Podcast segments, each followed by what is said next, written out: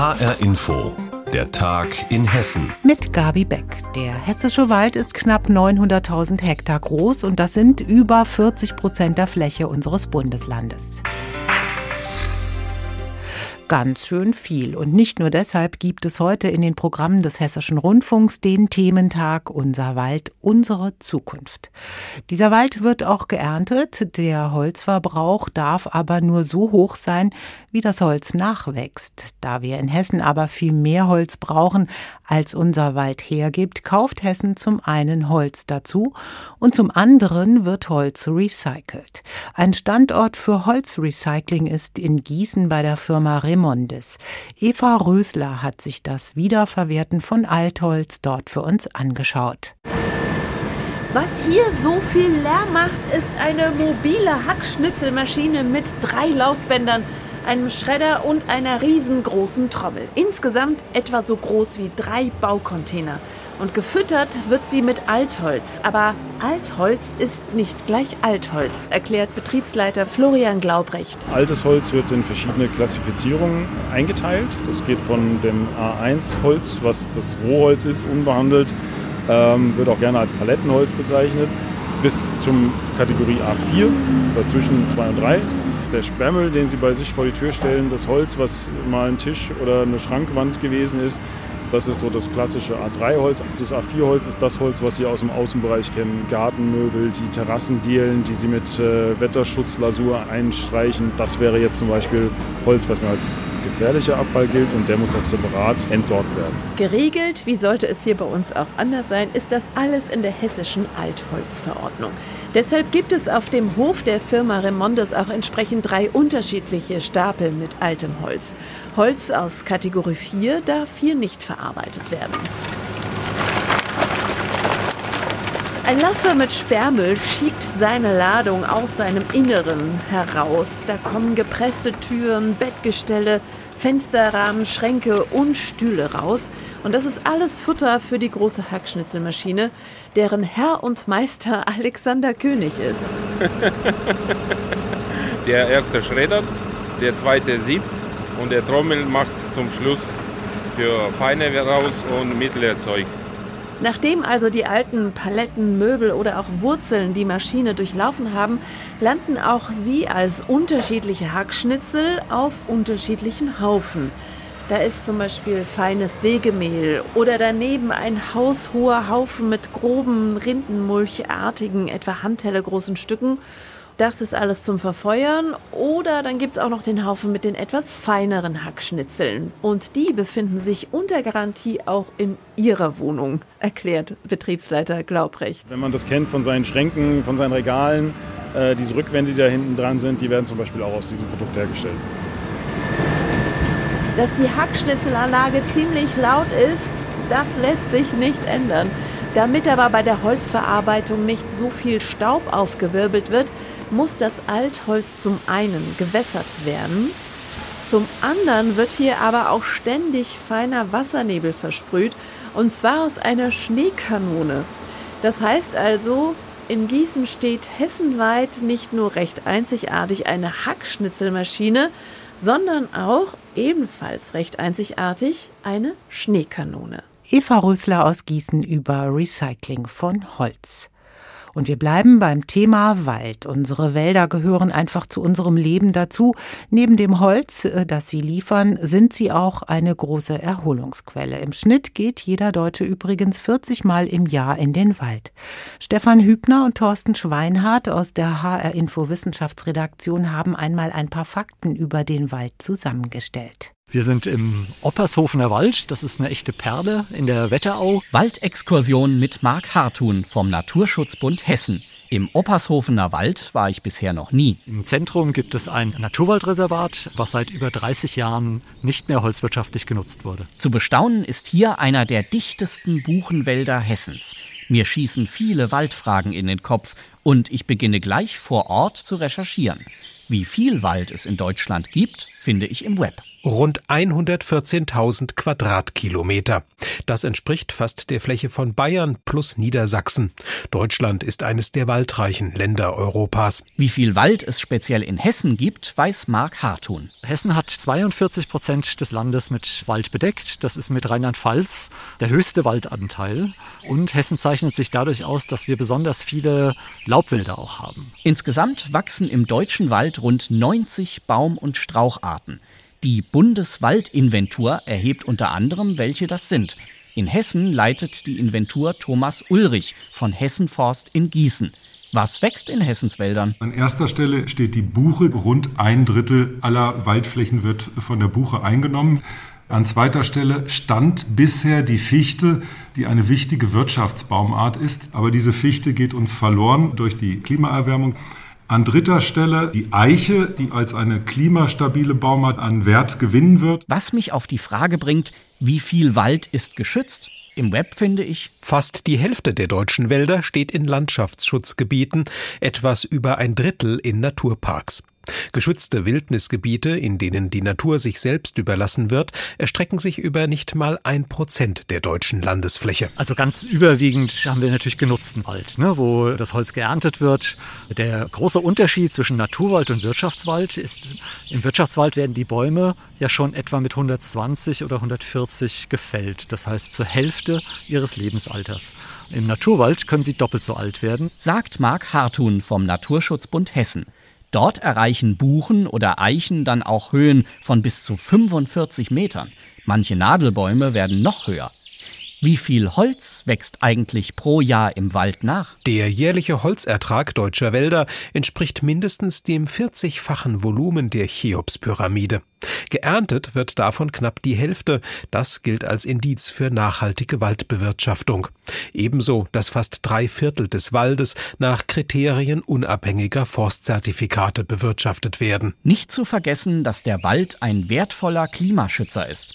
Er kompensiert rund 14 Prozent der deutschen Kohlendioxidemissionen und trotzdem leidet er unter dem Klimawandel. Zuallererst die Fichtenmonokulturen aber auch die Buche ist betroffen. Damit haben wir alle nicht gerechnet, weil sie eben eigentlich am besten angepasst ist. Und obendrein die Basis legt für eine große Artenvielfalt. 10.000 bis 11.000 weitere Pflanzen-, Tier- und Pilzarten kommen in einem Buchenwald vor. Ich denke, ich sollte künftig noch öfter in den Wald gehen, zumal es gerade in Hessen so viele schöne gibt. Den Laubacher Wald bei Hungen etwa, den Wispertaunus am Rhein oder die Wälder im Nationalpark Kellerwald-Edersee und in der Rhön.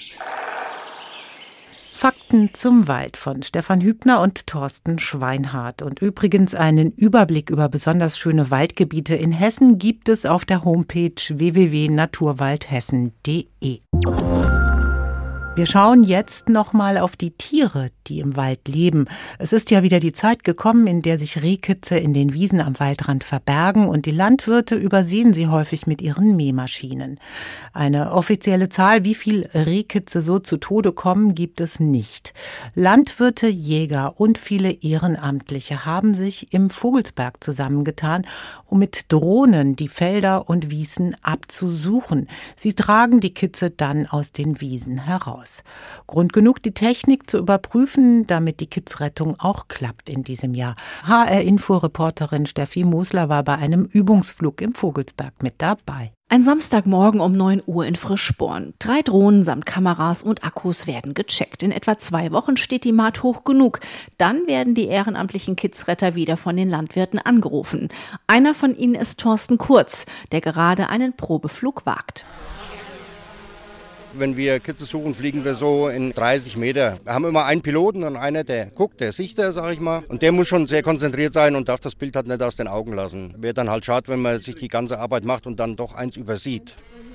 Durch die Kamera sieht Thorsten Kurz genau, was unter ihm ist. Besonders die roten Punkte auf dem Bildschirm haben seine volle Aufmerksamkeit. Wenn wir jetzt normal fliegen, morgens um sechs, wenn es noch kalt ist, und dann sehen wir dann halt einen roten Punkt, jetzt wie hier, und das wäre dann halt dementsprechend Rehkitz und würden den Jagdpächter jetzt dahin schicken und würden sagen, da könnte eins liegen. Es könnte natürlich auch ein Hase sein oder ein, ein Gelege von irgendwelchen Vögeln. Frühmorgens, wenn die Erde noch kalt ist, macht sich das Team auf die Suche. Die Körperwärme der Tiere ist dann auf dem Bildschirm gut auszumachen und dann kann es gut passieren, dass man ein Tier findet. So ging es letztes Jahr auch. Marcelina Vorwerk. Ja, also ich habe zwei mal raustragen dürfen. Das ist schon eine ganz süße Geschichte. Und dann muss man äh, natürlich Handschuhe tragen, man muss äh, ziemlich viel Gras äh, nehmen, dass man mit bloßen Händen die nicht äh, anfasst. Ansonsten äh, will die Mutter das nicht mehr haben. Die Vogelsbergerin hat erst kürzlich ihren Drohnenführerschein gemacht, ist außerdem Jägerin. Dieses Ehrenamt ist für sie eine echte Herzensangelegenheit. Äh, wir machen schon Werbung natürlich und auch hier Leute im Ort sollten wissen, dass wir eine Drohne besitzen und dass wir auch das gerne machen. Die Technik stellt der Hessische Jagdverband und der Einsatz lohnt sich. Als Team haben sie allein im letzten Jahr viel Leben gerettet. Thorsten Kurz erinnert sich. Aber im letzten Jahr haben wir mit unserer Drohne allein äh, 37 Stück gefunden. Und das lässt auch echte Männer richtig sentimental werden. Ja, also wenn du so ein Kitz morgen siehst und, und es guckt dich an mit den großen Augen und du weißt, du hast gerettet, dann ist der Tag super, dann ist alles gut. Ja, das kann man sich vorstellen. Steffi Mosler hat uns über die Kidsrettung mit Hilfe einer Drohne berichtet. Das müssen harte Burschen gewesen sein damals, wahre Kraftmenschen, die Flößer. Heutzutage haben wir kaum noch einen Begriff davon, was das Flößertum überhaupt ist. Dabei hat man hunderte von Jahren Holz aus Bayern oder aus dem Schwarzwald über den Rhein bis nach Holland geflößt. Das Handwerk soll jetzt Kulturerbe der Menschheit werden. Deshalb ist gerade ein Floß 360 Kilometer vom Kinzigtal bis Leverkusen unterwegs.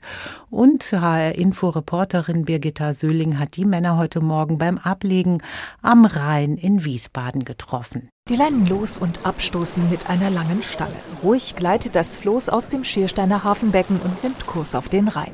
Floßmeister Thomas Kipp hat Respekt, aber keine Angst, auch wenn das Floß zwischen den großen Containerschiffen wie eine Nussschale wirkt. Ein Floß kann nie untergehen, das ist der große Vorteil. Es kann natürlich mal seitlich abkippen, aber untergehen kann das nie. Ja. Und das Floß, das Interessante ist ja, ein Floß ist ein Transportmittel, wo aus dem zu transportierenden Material besteht. Sie haben es auf traditionelle Weise selbst gebaut. Die Männer vom Schiltacher Flößerverein, beheimatet im Kinzigtal im Schwarzwald. 15 Baumstämme, 12 Tonnen Gewicht, zusammengebunden mit Seilen aus Holz. Hauptsächlich Haselnuss, kleine Fichten und Tannenstämmchen eignen sich gut als Bindematerial. Diese werden grün, also im Saft geschlagen, ins Wasser gelegt, in einen Backofen erhitzt. Dann dehnt sich der Pflanzsaft aus, sprengt die Fasern und dann drehen wir die zu diesen Holzseilen. Die Bäume stammen aus dem Schildacher Stadtwald. In sieben Etappen flößen die Männer das Holz bis nach Leverkusen am Rhein. Dort gehen die Stämme an ein Sägewerk. Jahrhundertelang haben die Menschen am Rhein und seinen Nebenflüssen das so gemacht. Es ist ein bewegendes Gefühl, so unterwegs zu sein, sagt Thomas Kipp.